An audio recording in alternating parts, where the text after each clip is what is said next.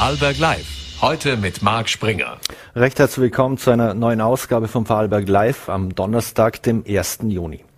Heute beginnt der Pride Month, äh, in dem es weltweit um die LGBTIQA Plus Communities geht und um die Freiheit zu feiern und gegen Unfreiheit zu protestieren.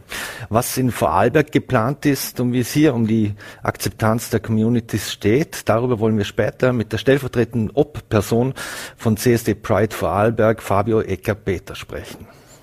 Doch wir beginnen mit einem anderen Thema. Welche Rolle spielt oder kann Österreich spielen, wenn es um den russischen Angriffskrieg auf die Ukraine geht?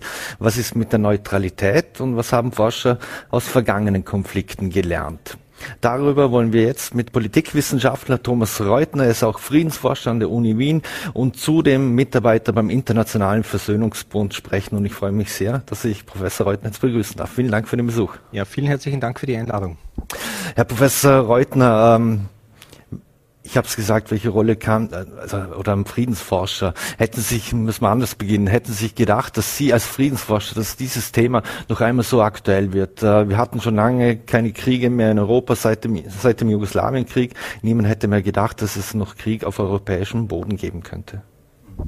Es, ich habe keinen Krieg in diesem Ausmaß erwartet, aber ich habe erwartet, dass die Konfliktlinien, die dahinter stehen, dass die sich weiter fortsetzen. Wir haben ja gesehen seit den 1990er Jahren, dass es immer wieder auch große Unzufriedenheit und Kritik von Seiten der Russischen Föderation an der Erweiterung der NATO gab, an der Frage von Truppenstationierungen, an der Frage der nuklearen Bewaffnung, an den Auslandseinsätzen, auch am völkerrechtswidrigen Krieg äh, der NATO gegen die Bundesrepublik Jugoslawien und dass sich diese Konfliktlinien fortsetzen, das habe ich erwartet. Das rechtfertigt natürlich nicht äh, diesen Krieg der Ukraine, aber in der, in der Ukraine äh, und soll ihn auch nicht legitimieren in keiner Weise. Aber wir müssen natürlich auch, wenn wir jetzt über Lösungsansätze sprechen, das, was der französische Präsident Emmanuel Macron gesagt hat, wir müssen auch über eine künftige Friedens- und Sicherheitsordnung in Europa nachdenken. Und das ist ein Prozess, der uns da langfristig auch, äh, auch auch ein Stück weit, glaube ich, gut tut, was eine gemeinsame Sicherheit betrifft. Russland ist, ob uns das passt oder nicht, Nachbar. Mhm. Heißt das jetzt aber auch, wenn ich Sie etwas richtig verstehe oder zwischen den Zeilen verstehe, dass man Putin auch etwas verstehen muss? Äh, oder, oder wie muss man es jetzt interpretieren, weil er dazu genötigt wurde, weil die Nein. NATO sich erweitert hat? Nein, er wurde nicht genötigt. Der Krieg hat einen klaren Verursacher, das ist die russische Föderation. Äh, es geht mir auch darum, ein Stück weit auseinanderzuhalten. Was waren die Argumente von Putin seit den in den letzten Monaten, seit dem 24.02. letzten Jahres? Was waren die Argumente seit 2014 Krim und welche Argumente gibt es schon seit 20, 30 Jahren, wo sich Putin schlicht und einfach bei unterschiedlichen Gelegenheiten auch entsprechend zu Wort gemeldet hat und gesagt hat, was sozusagen gegen die Interessen der Russischen Föderation sind. Das bedeutet nicht, dass der Westen auf all diese Dinge eingehen muss, aber wir müssen natürlich schon schauen, wie hat sich, wie haben sich die internationalen Beziehungen entwickelt. Wir haben einen enormen Verlust an Vertrauen in den internationalen Beziehungen. Äh, wir haben eine ganze Reihe von Rüstungskontrollen und Abrüstungsverträgen verloren. Das macht die Welt ein Stück weit unberechenbar und ein Stück weit weniger stabil. Was wir mhm. probieren müssen natürlich ist, dass die Akteure ein Stück weit wieder äh, Vertrauen zueinander gewinnen. Und wenn wir uns jetzt diesen Prozess der, der gemeinsamen Sicherheit in Europa anschauen, haben wir den KSZE-Prozess mit der Helsinki-Schlussakte 1975 und dann aber auch mit der Charta von Paris zum Beispiel im, im, im Jahr 1990 also unmittelbar nach, nach, den, nach den Umbrüchen, wo man gesagt hat, natürlich können sich die Staaten aussuchen, in welche Richtung sie sich bewegen, außen- und sicherheitspolitisch, aber sie müssen immer stets darauf achten, dass sozusagen auch die Interessen von anderen ein Stück weit gewahrt sind. Mhm. Wie gesagt, soll nicht rechtfertigen äh, und nicht legitimieren, dass dieser Krieg da stattfindet, aber es soll uns im Verständnis, wie wir eine internationale Ordnung bauen, ein Stück weit zumindest Ansatzpunkte liefern können deutet aber nicht immer vieles darauf hin, äh, dass Putin so oder so, dass er einfach die alten Grenzen wiederherstellen will, egal ob er das ein, hm? natürlich das eine oder andere Land, wenn das zur NATO geht, äh, geht das natürlich nicht, aber äh, das sind die altsowjetischen Grenzen wieder. Ja, das ist, das ist mit dem Punkt, äh, welche Interessen sozusagen sind jetzt neu dazugekommen äh, und welche, welche Punkte hat sind, sind uns in den letzten 20, 30 Jahren immer wieder begegnet. Und es gibt natürlich Punkte, wo man sagt, das ist nicht verhandelbar. Und es gibt natürlich Punkte, über die man, äh, über die man sehr wohl reden kann. Wenn man jetzt nur ein, vielleicht ein Beispiel, wenn man jetzt sich diesen äh, Zwölf-Punkte-Plan, äh, den die Volksrepublik China vorgelegt hat, wo der Westen eigentlich von Anbeginn sehr, sehr skeptisch gewesen ist. Da sind aber eine ganze Reihe von Aspekten drin, die uns auch, die uns auch in den EU-Staaten und in den NATO-Staaten durchaus auch ganz wichtig sein können. Man hat begrüßt, dass es keinen Atomkrieg geben soll, selbstverständlich, klar. Aber da stehen auch Dinge drinnen wie äh, Schutz von Zivilistinnen und Zivilisten äh, in Konflikten und Kriegen. Da steht drin AKW-Sicherheit. Da steht drin, die territoriale Integrität der Staaten muss gewahrt werden. Und das sind natürlich Punkte, wo wir uns durchaus schon treffen.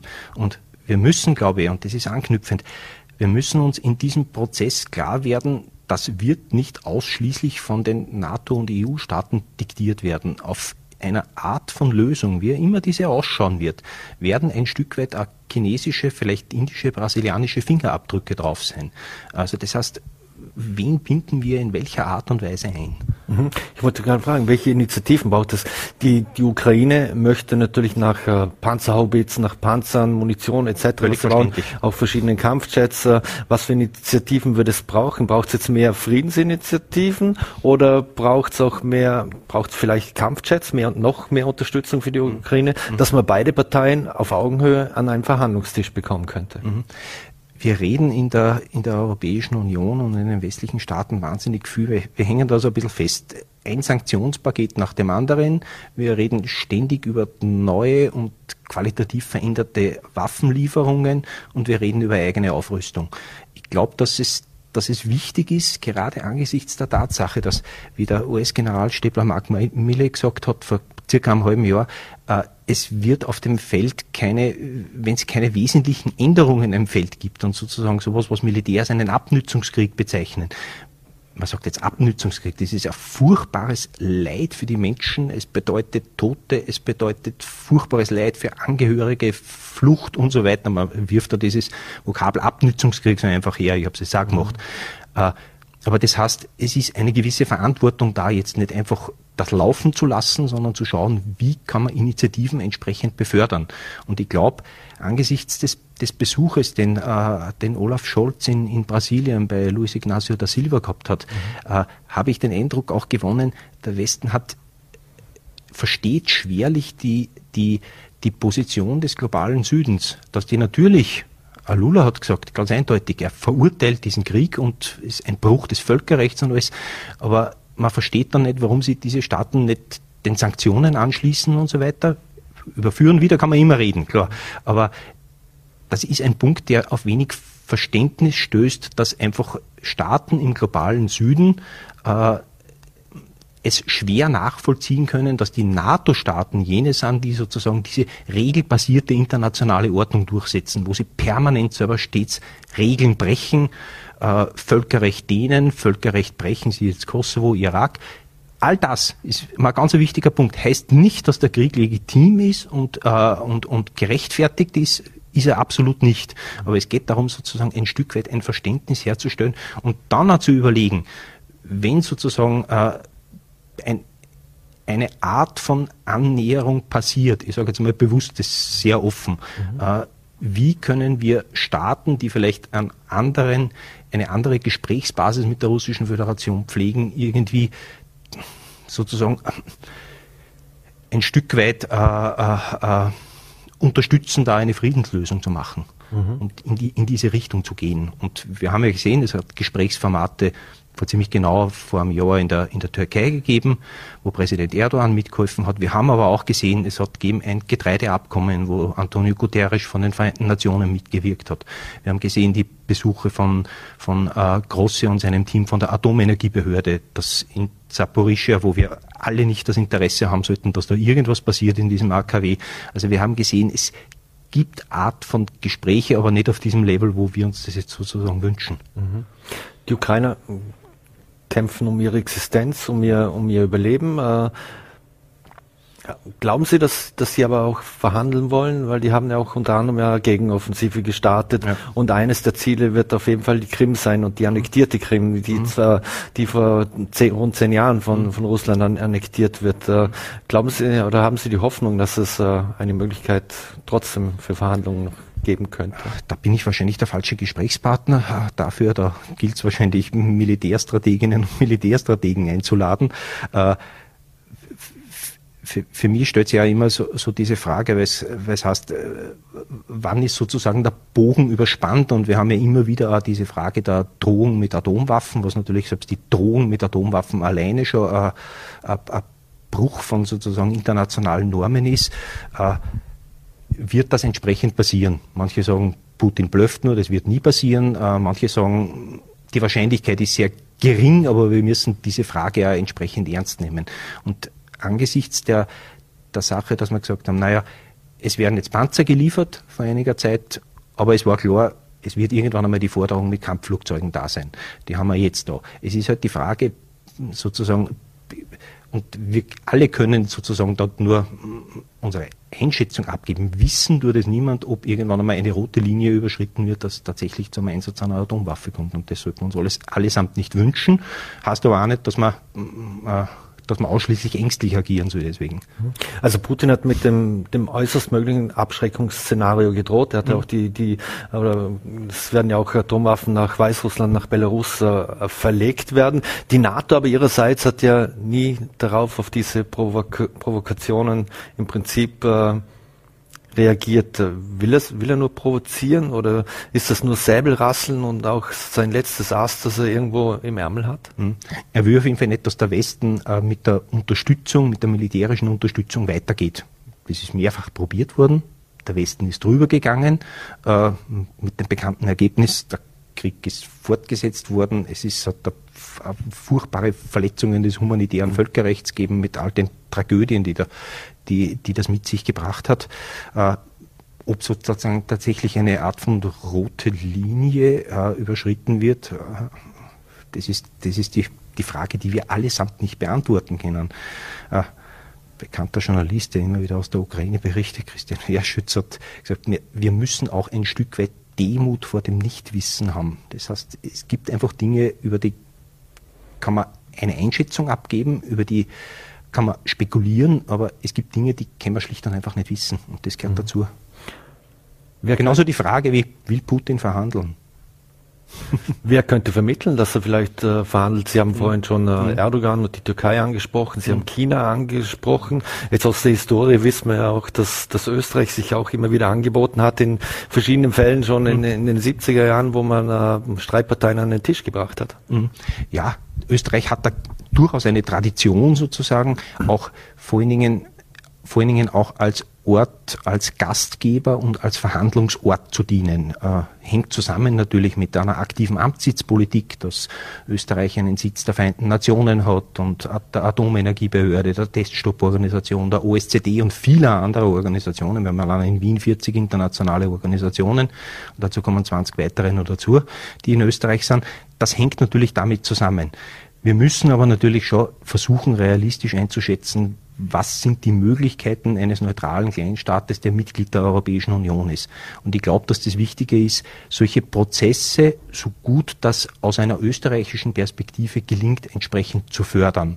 Äh, wir, es wird wahrscheinlich wenig aussichtsreich sein, äh, eine Einladung auszusprechen, an die Konfliktparteien nach Wien zu kommen. Wir müssen da realistisch sein. Also das heißt, fördern wir Friedensprozesse so gut uns das eben gelingt. Eines dieser Beispiele ist, es hat da massive Kritik gegeben am, am, am Außenminister Schallenberg international, wie das Treffen der Parlamentarischen Versammlung der OSZE in Wien gewesen ist. Ziemlich genau ein, ein Jahr danach, nachdem der Krieg begonnen hat.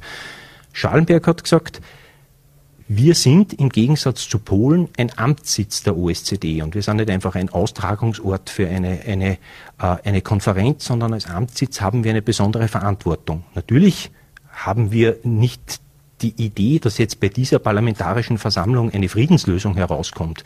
Aber es ist wieder sozusagen ein kleines Stück äh, der Möglichkeit, äh, zumindest auch der Russischen Föderation vor Augen zu führen, wie isoliert das die Position ist und wie viele Freundinnen und Freunde das sie in, der, in, in Europa haben.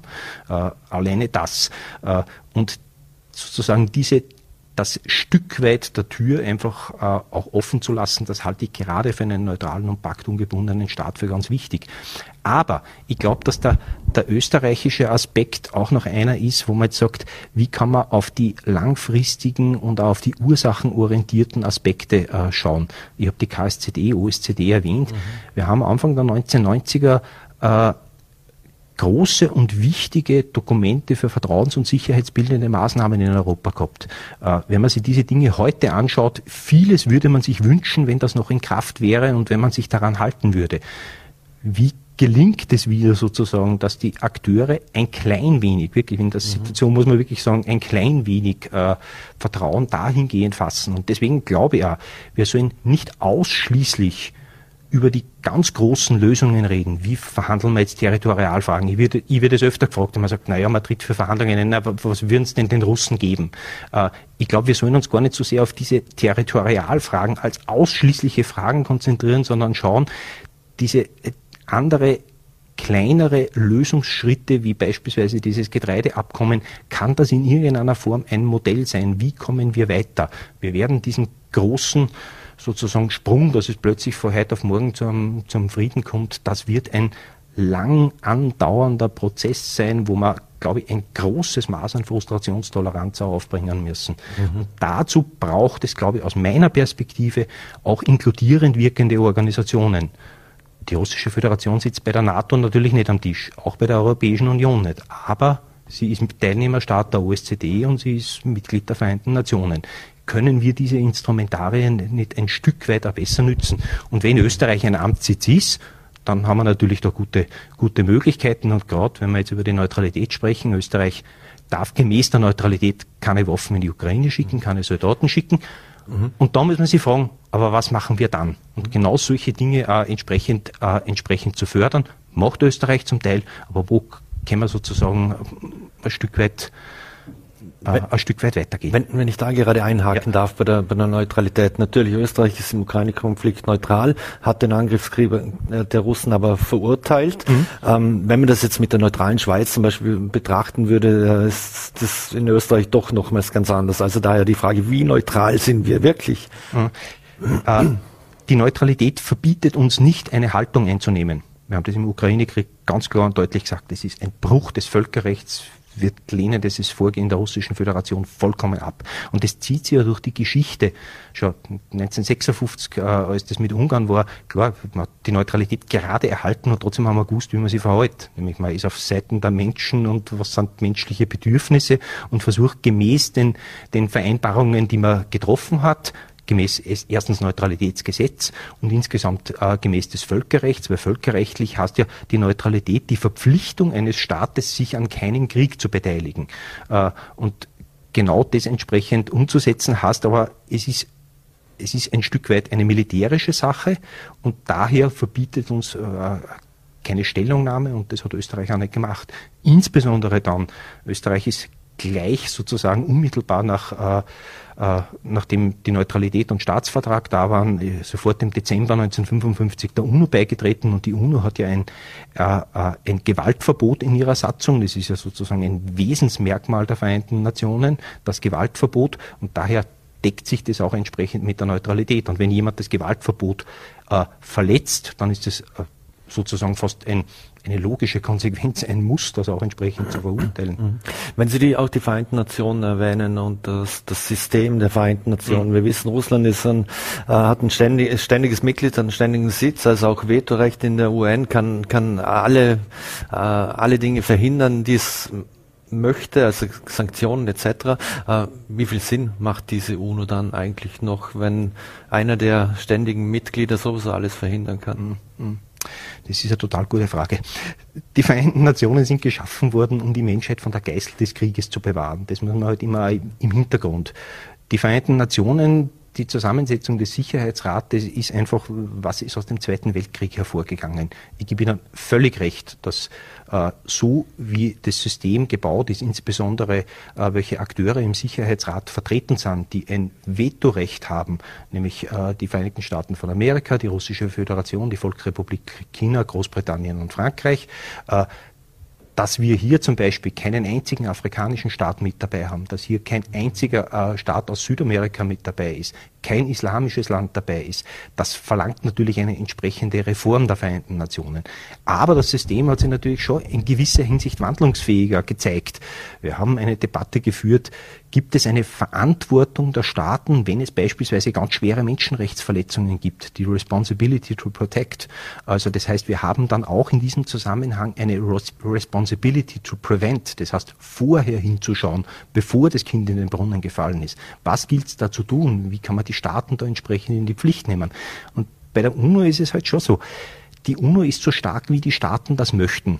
Und wenn die Staaten nicht möchten oder wenn wesentliche Player nicht möchten, dass aus den Vereinten Nationen, dass sich da eine, eine starke Kraft entwickelt, die für das Gewaltverbot, äh, die sorgt, dass das Gewaltverbot eingehalten wird, dann wird es dann wird's natürlich entsprechend schwierig. Aber wir sehen natürlich auch, dass jetzt gerade beim Beispiel Ukraine die Staaten zusammengefunden haben und gesagt haben, wir gehen in die Generalversammlung und dort werden wir ein eindeutiges Statement abgeben, äh, wie wir die Lage entsprechend beurteilen. Und wir haben ja gesehen, dass sie eine breiteste Koalition von Staaten hier entsprechend zu einer, äh, zu einer Verurteilung gefunden hat. Äh, und das ist natürlich auch ein wichtiges Signal, um auch Kräfteverhältnisse in den internationalen Beziehungen zu demonstrieren. Mhm. Aber wenn Sie jetzt sagen, äh, naja, die UNO, das ist halt so eine Sache. Ganz äh, im Zusammenhang zum Beispiel jetzt mit, mit, mit den Drohungen mit Atomwaffen. Das ist mir ein ganz wichtiger Punkt insofern. Äh, wir sind stets bei der Frage der Abrüstungspolitik, die, die Fragen nuklearer Abrüstung, das waren die ersten Resolutionen, die es überhaupt seit 1945 gegeben hat. Die Forderung sozusagen, sowas wie Hiroshima soll nie wieder passieren. Wir haben permanent die Staaten im Sicherheitsrat, das sind ja alle Atombombenstaaten, adressiert. Sie mögen nur ihre Verpflichtungen aus dem Artikel 6 des Nichtweiterverbreitungsvertrages einhalten. Da haben sie die Staaten verpflichtet abzurüsten. Mhm. Die haben gesagt, naja gut, das machen wir, aber machen wir später. Das machen die seit 50 Jahren, seit über 50 Jahren. Und jetzt haben einige Staaten gesagt, wenn es zu einem Einsatz einer Atomwaffe kommen sollte, aus welchen Gründen auch immer, sei es aus Vorsatz, aus Versehen, aus technischen Gebrechen, aus welchen Gründen auch immer, dann haben wir das humanitär nicht unter Kontrolle. Und die Staaten haben sich zusammengefunden und haben gesagt, so, wir gehen jetzt nicht in den Sicherheitsrat, sondern wir gehen in die Generalversammlung der Vereinten Nationen. Jeder Staat eine Stimme. Und was ist passiert? 122 Staaten haben gesagt, wir brauchen einen Atomwaffenverbotsvertrag. Mhm. Und das ist das, was passiert ist. Wir haben diesen Vertrag, das haben über 50 Staaten einmal ratifiziert. Das heißt, dieser Vertrag ist in Kraft getreten, ist ein völkerrechtliches Dokument, wird jetzt von verschiedenen Staaten weiter ratifiziert. Im Moment sind es 68. Aber wir haben wieder zusätzlich ein Instrument in der Hand, ein völkerrechtliches Instrument in der Hand, Land, um die Staaten zu adressieren, die sich nicht an ihre Verpflichtungen halten. Eigentlich geht es um die Frage von Abrüstung und gar nicht um die Frage der Drohung mit Atomwaffen. Und das sind so Aspekte. Und bei diesem Vertrag hat Österreich eine ganz eine wesentliche Rolle gespielt. Erstens einmal, dass überhaupt, dass die Diskussionen darüber begonnen haben, äh, dass der Vertrag entsprechend formuliert worden ist und Österreich war der Staat in Wien, der die erste Vertragsstaatenkonferenz für den Atomwaffenverbotsvertrag ausgerichtet hat ist manchmal ein bisschen in der Öffentlichkeit äh, zu wenig wahrgenommen aus meiner Perspektive. Aber das ist natürlich eine ganz eine große Sache. Und da kann Österreich, wenn man jetzt mal ein bisschen hinter die Kulissen schaut, schon Beiträge leisten, um auch ein klares Zeichen zu setzen. Es geht um Fragen von Verständigung, es geht um Fragen von Dialog, es geht um Fragen von Rüstungskontrolle und dass es einfach ein Stück weit Erwartungsstabilität in den internationalen Beziehungen geht und nicht, dass äh, kleinste Entwicklungen sofort zu einer Entgleisung führen. Mhm. Sie sind heute Abend im Bildungshaus Bad Jones zu Gast um 19.30 Uhr. Da werden Sie ja, ja auch, haben Sie schon ein bisschen eilig. Ja, und da werden Sie unter anderem auch über den sicherheitspolitischen Wandel in, ja, in, sicher ja. in Österreich und Europa sprechen, was Sie auch in Ihrem äh, Buch äh, Pistole, Panzer, Pandemie äh, behandelt haben. Können Sie uns noch einen kurzen Einblick geben, was sich seit Beginn des Kriegs in Bezug auf die europäische Sicherheit tatsächlich verändert hat? Naja, wir, äh, das wahrscheinlich ein ganz signifikanter äh, äh, Ding ist die Frage mit Zeitenwende von Olaf Scholz. Und wir haben das nicht nur in der Bundesrepublik Deutschland, sondern wir sehen das in verschiedenen anderen Ländern, wo das eine Zeitenwende heißt, wo, wo das halt ähnliche Ausprägungen hat. Das heißt, es werden Waffen geschickt, äh, es werden in einem Ausmaß, wie man das einfach sich vor einigen Jahren nicht hätte vorstellen können äh, und vor allen Dingen es legitimiert halt sozusagen eigene Aufrüstung. Wir müssen am Ende des Tages natürlich auch die Frage stellen, wenn die EU- und NATO-Staaten, zwischen 55 und 60 Prozent der Weltmilitärausgaben haben, ob jetzt fünf Prozent mehr tatsächlich so einen Krieg verhindert hätten, ja oder nein. Die Frage müssen wir uns natürlich stellen. Aber wir sehen natürlich auch, äh, dass diese Prozesse mit, mit eigener Aufrüstung, dass das natürlich ein Stück weit auch schon seine Geschichte hat. Wenn wir jetzt zurückschauen, kurz ins Jahr 2016, da, haben, da hat Großbritannien das Referendum gehabt über den Brexit und Großbritannien hat da stets eins gesagt, wir brauchen Hardpower in der, in der Sicherheitspolitik, das heißt Militär, starke Rüstungsindustrie, aber das soll bitte abhängig sein von den USA und von, und von der NATO. Äh, und mit dem Moment, wo Großbritannien raus war, haben manche Staaten in der Europäischen Union, insbesondere Frankreich, gesagt, gut, dann müssen wir jetzt viel stärker, als wir das bisher gemacht haben, auf autonom auf autonome Strukturen setzen. Rüstungsindustrie, die sie in der Europäischen Union stärker wird, äh, autonomer Einsatz äh, von, von Truppen, also das heißt, es geht um sozusagen Soldatinnen und Soldaten und es geht um autonome Entscheidungsfindungen. Und all diese Punkte, die Sie jetzt in diesem Zusammenhang so seit 2016 herausgebildet haben, folgen viel mehr einer Sicherheitslogik als einer Friedenslogik. Ja, äh, es wurde in Gang gesetzt ein äh, European Defence Fund, also ein Rüstungsfonds, ist mittlerweile Teil des, des, Finanzrahmens der Europäischen Union. Es gibt die sogenannte Peace Facility, ein Instrument, ein bisschen irreführender Begriff, ein Instrument, das erlaubt, äh, Waffen in die Ukraine zu schicken. Österreich darf sie da mhm hat sich sozusagen konstruktiv enthalten in dem Zusammenhang, weil man das schlicht und einfach aufgrund der Gesetzeslage nicht dürfen. Äh, und es haben sich eine Reihe von militärischen Strukturen wie ein militärisches Kerneuropa herausgebildet. Und wenn man sich jetzt anschaut, diese, äh, diese 100 Milliarden, die Olaf Scholz da äh, in den Raum geworfen hat, äh, das drückt sich genau in, in in diesen Programmen, die sie so seit 2016 entwickelt haben, also die militärische und rüstungsindustrielle Zusammenarbeit mit Frankreich, genau in diese Strukturen fließt jetzt sozusagen ein Stück weit dieses Geld. Also für mich mhm. ist diese Zeitenwende nicht so ganz überraschend, wenn man sich diese Entwicklung der Europäischen Union anschaut. Aus meiner Sicht hat die Europäische Union seit 2016 durchaus einen Charakterwandel dadurch mhm. gemacht. Eine letzte Frage hätte ich noch, und zwar, Sie sind ja auch Mitarbeiter beim Internationalen Versöhnungsbund. Mhm. Ähm, ja, wir hoffen natürlich alle, dass dieser Krieg bald beendet ist. Ja, tatsächlich alle, glaube ich. Mhm. Mhm. Ist da die Hoffnung groß, dass es eine Versöhnung der, dieser beiden Völker noch in dieser oder in der nächsten Generation geben kann? Oder ist da die Hoffnung eher gering, dass das über Generationen hinaus jetzt äh, keine Versöhnung mehr in Sicht ist? Ich glaube, dass es ein sehr, sehr langfristiger Prozess wird, der viel Kraft von allen Beteiligten äh, erfordern wird.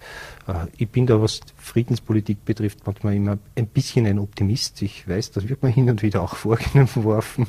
Äh, glaube daran, dass es ganz wichtig ist, die Bedingungen für so einen Prozess so günstig wie möglich zu gestalten.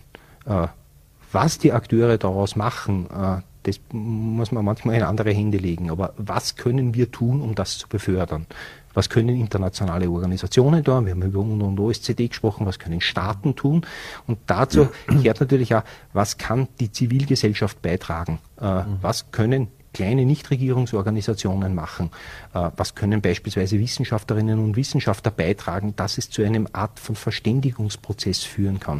Mhm. Wir sehen ein wunderbares Projekt in Deutschland, den Deutschen Zivilen Friedensdienst, wo äh, zivile Friedensfachkräfte äh, hier entsprechend Organisationen in der Ukraine unterstützt haben in Richtung Dialog, in Richtung Vertrauensbildung, in Richtung Zusammenarbeit. Die haben natürlich mit sozusagen mit dem 24. Äh, Februar letzten Jahres sofort ihre Agenda gänzlich ändern müssen und äh, haben sich andere Aufgabenbereiche gesucht. Aber da geht es genau um das, um diese Fragen von äh, humanitären Aspekten, äh, wie kann man Menschen da so gut wie möglich unterstützen, äh, ohne besonders polarisierend zu wirken. Wir haben natürlich sozusagen Leidtragende sind hüben wie drüben. Es laufen Leute aus der Ukraine davon. Wir müssen aber auch sehen, dass Leute, die mit dem Kurs in Russland nicht einverstanden sind, auch davonlaufen. Mhm. Und das ist natürlich, hast natürlich nicht sich zu solidarisieren in irgendeiner Form mit irgendeinem Regime, sondern äh, auch zu sehen, dass da Schicksale entsprechend dahinter stecken. Und wie können wir da ein Stück weit helfen, einen Platz bieten, dass Verständigung, Dialog einmal grundsätzlich einmal ein Ansatz und eine Möglichkeit ist. Und das haben wir alle gefragt, von den internationalen Organisationen bis zur kleinen Initiative, die sich mit Verständigung im Kindergarten oder im Kulturbereich beschäftigt. Mhm. Sagt Professor Thomas Reutner. Herr Professor Reutner, vielen Dank, dass Sie sich die Zeit genommen haben für Vorarlberg Live, für Ihre Analysen und Einordnungen. Äh, viel, wünsche viel Spaß heute Abend im Bildungshaus Bad ja, viel, Vielen Dank, aber wenn, ich, aber wenn ich kurz korrigieren muss, ich bin kein Professor, aber macht nichts. Doktor. Dankeschön. Doktor. Uni ist gleich Professor. Vielen Dank für den Besuch bei Vorarlberg. Vielen Dank für die Einladung. Alles Gute. Dankeschön. Und das Buch von Thomas Reutner, Pistole, Panzerpandemie, gibt es im Buchverlag oder in der Buchhandlung Ihres Vertrauens, ist Morva Verlag erschienen. Und wir wechseln jetzt das Thema. Heute ist der 1. Juni und es beginnt der Pride Month und der beginnt weltweit, wird gestartet und nicht nur weltweit, natürlich auch hier in Vorarlberg. Und ich freue mich jetzt sehr, dass ich den Stellver die stellvertretende Obperson äh, von CSD Pride Vorarlberg, Fabio Ecker-Peter, begrüßen darf. Vielen Dank für den Besuch. Herzlich willkommen, danke. Ecker-Peter, ich beginne gleich mal Pride Month 4 jetzt in, in Vorarlberg. Ähm, was ist denn geplant in den nächsten Tagen? In den nächsten Tagen planen wir unser lang ersehntes Event, was wir schon sehr lange darauf hinarbeiten, ungefähr ein Dreivierteljahr schon. Das ist unser CSD, den Christopher Street Day in Bregenz. Startend morgen Abend in der Low Bar schon als, als, als nicht als Afterparty, als Pre-Party sozusagen zum Einstimmen in das gemütliche, aber auch, wie soll man sagen, in das gemütliche Beisammensein für den CSD. Mhm. Am Samstag dann wird dann das große Tohuwa Boho in Bregenz stattfinden. Wir fangen an um 13 Uhr, werden wir uns am Korn, äh, Kornmarktplatz treffen und zum Sammeln. Dann wird es eine offizielle Eröffnung geben vom Bürgermeister von Bregenz. Mhm. Dann fängt schon die Parade bzw. Demonstration an, weil wir sind ja nicht ohne Grund am Samstag dort in Bregenz. Mhm. Ähm, nach der Parade wird geplant, gewisse Showacts zu, äh, von queeren Künstlern auch zu präsentieren und in Zusammenhang mit dem Pride Village dann auch äh, gewissen NGOs die Stimme zu geben in Bezug auf Beratung von betroffenen Personen, Hate Crime, können sich alle da ranwenden und beraten lassen. Mhm. Und am Sonntag dann für die Familien ganz ein besonderer Punkt, das äh, Familienpicknick, das Pride Picknick, wo wir planen in Lochau am, am Schwarzbad, ähm, wo alle Familien und alle Angehörigen herzlich eingeladen sind zum Picknick und auch nochmal mit Betroffenen reden können, aber auch sich informieren können über gewisse Angebote im Land. Mhm. Die LGBTIQA Plus äh, Community, die erfährt ja besonders viel Unterstützung, auch in der Landeshauptstadt Bregenz, äh, wo auch das, die ganzen Events jetzt über die Bühne gehen. Ist Bregenz ein bisschen eine Vorzeigestadt in, in Vorarlberg oder, oder Gemeinde äh, für die Community? In Bregenz äh, ist die zweite Stadt in ganz Österreich, die einen LGBTQIA Plus äh, Beauftragten bzw. ein Büro dafür hat. Und das ist eben, da wird wirklich sehr viel von der Stadt Bregenz für die Gleichberechtigung nicht nur von der LGBTQIA Plus Community, sondern auch von Frauen und benachteiligten Personen im, in der Community äh, eingebracht wird. Und das finde ich ein sehr, sehr großer Punkt, dass einfach alle, das große Wir mit einbezogen wird. Weil unter dem Regenbogen stehen wir alle, nicht nur die Pride Community, sondern wir alle. Mhm. Der Regenbogen ist das Zeichen für die Verbundenheit, für die Kraft und für den Flow, wie man im, Ju im Jugendslang mhm. sagt. Wie hat sich ähm, die, ich sag's mal, äh, die Akzeptanz für die LGBTIQA Plus äh, Community in Vorarlberg in den letzten Jahren aus Ihrer Sicht entwickelt? Es hat sich einiges gebessert dass man auch mal mit einem positiven Aspekt da reingeht. Ähm, es hat sich einiges verbessert, die Beratungsmöglichkeiten sind besser geworden, aber man muss auch dazu sagen, ähm, es gibt gewisse Sachen, wo man wirklich noch große Baustellen hat. Die ganzen psychotherapeutischen Betreuungen für die Kinder und Jugendliche, die in der Pubertät mit dem Thema Mobbing, mit sich zu sich selber finden, Probleme haben, finden nicht den richtigen Anschluss, dass sie nicht die professionelle Betreuung bekommen, wo sie eigentlich bekommen sollten. Was auch noch ein großes Problem ist, das Mobbing, das Hate Crime. In vielen Schulen ist immer noch das, der typische Begriff, du bist schwul, als Schimpfwort zu bezeichnen oder etwas ist schwul. Mhm. Aber wenn etwas schwul ist, ist es doch eigentlich toll, weil es, es ist eigentlich super, es hat Stil, es ist, es ist trotzdem toll. Das muss nicht als Schimpfwort verwendet werden. Die Polizei macht viel dagegen, und wir haben schon gesagt, für jede Flagge, wo verbrannt oder zerstört wird, hängen wir zwei weitere auf. Mhm. So auch, es wurde gerade ganz aktuell auch ein Bericht bei uns auf Vollete, äh, wieder eine, eine Regenbogenbank in, in, in Bregenz zerstört, offensichtlich von, von, von Unbe Unbekannten. Das heißt, jetzt werden zwei Bänke gebaut. Ja, und vor allem, ähm, was die Stadt Bregenz auch schon angekündigt hat, die Bank, wo zerstört wurden, ist, wird repariert und wieder hingestellt. Das einzig Traurige dabei ist, sie muss angekettet werden damit sie sicher ist für uns alle. Mhm. Weil Sie gerade auch äh, Kinder und Jugendliche angesprochen haben, äh, jetzt, jetzt, weiß man, es gibt ja auch durchaus Eltern, die wollen zum Beispiel gar nicht, dass das in äh, Kindergärten, Volksschulen etc. oder, oder Unterstufen thematisiert wird. Wie gehen Sie damit um? Braucht es da mehr Bewusstseinsbildung oder würden Sie auch hier mehr Unterstützung von Politik, Bildung oder Bildungsdirektion oder was auch immer benötigen? Es ist vor allem auch ganz wichtig, die Aufklärung der Eltern da sehr zu prägen, nicht auf, äh, sage ich jetzt mal, überrennen und überrampeln, sondern eher durch verzaubern und begeistern. Weil es ist einfach ganz wichtig, dass es, es ist nichts Schlimmes und nichts Bösartiges, wenn das Kind auf einmal homosexuell oder bisexuell ist. Es ist, ist genau das Gegenteil. Das Kind ist trotzdem noch das gleiche Kind, wie es von der Geburt an war. Und das Wichtige ist aber, dass wir, wie schon am Anfang gesagt, alle an einem Strang ziehen und ähm, es braucht auch in der Schule, vor allem was Sexualpädagogik betrifft, mehr Aufklärung, damit auch die Kinder wissen, was ist das genau? Wie funktioniert sowas? Also halt nicht jetzt mhm. in, also in, emotionaler Hinsicht. Mhm. Ähm, dass man einfach weiß, ja, mein Mitschüler tut sich eigentlich schwer damit rauszukommen aus seiner Haut, hat Angst, hat also in gewisser Hinsicht auch soziale Panik zum sagen, hey, ich stehe dazu, was ich bin. Und das ist dann schon in der Nähe von einer Identitätskrise, wie ich es mhm. hatte damals. Mhm. Und ähm, aber wenn es einmal anfängt, wenn man wirklich auch das Umfeld aufgeklärt wird, dann kann man wirklich offen darüber reden und auch offen mit den Eltern und Großeltern darüber reden. Mhm. Wenn ich fragen darf, und Sie müssen es natürlich nicht beantworten, mhm. weil Sie gerade sich persönlich ansprechen, äh, wie war es äh, für Sie, dass Sie sich öffnen konnten und äh, hatten Sie immer schon die Unterstützung oder, oder nicht? Es ist ähm, schwierig zu sagen. Also es gibt immer natürlich Familienteile, die sind etwas konservativer, es sind Familienteile, die sind etwas offener, mhm. die gehen ein bisschen offener damit um. Ich habe jetzt sozusagen keine größeren Probleme gehabt und bin auch sehr froh, dass meine Großeltern mich in jeder Hinsicht unterstützen, auch in Bezug zur Hochzeit, wo wir vor kurzem hatten. Und äh, sozusagen haben jetzt zwei Familien miteinander verbunden. Aber soweit gab es keine größeren Probleme. Die Schwester hat natürlich dann ein bisschen aufgezogen, aber sonst ist alles gut gelaufen. Mhm.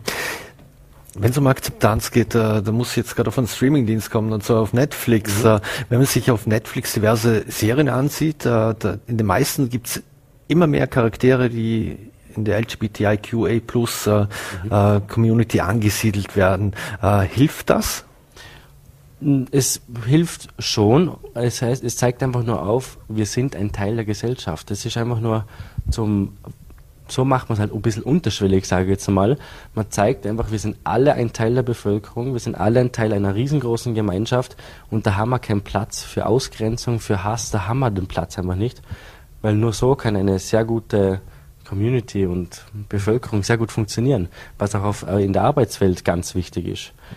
Was können Arbeitgeber, äh, Arbeitgeberinnen machen, damit es mehr Akzeptanz gibt? Sie können an Workshops teilnehmen, wo gewisse, es gibt Moderat Moderatoren, wo Workshops für ähm, Arbeitgeber und Arbeitnehmer und Mitkollegen und Kolleginnen bietet und einfach sozusagen ein LGBTQIA plus freundliches Unternehmen zu bilden.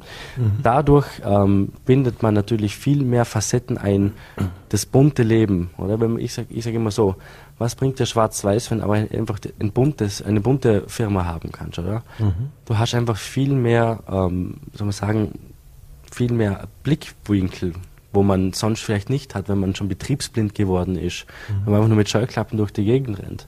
Und wenn wir vor allem zum Thema Expats kommen, die von, von außerhalb von, mhm. von Österreich kommen, dann haben wir da das wichtige Problem, zum Beispiel in Vorarlberg, die bleiben nicht hier, weil sie hier den Anschluss einfach nicht finden. Mhm. Und wenn man das als Firma so macht, dann bleiben sie auch hier und wir haben Arbeitskräfte. Mhm. Wie können Menschen, die jetzt äh, selbst nicht der Community äh, angehören, Verbündete werden und sich auch, ich sage jetzt mal, aktiv für die Rechte und Akzeptanz äh, der Community einsetzen?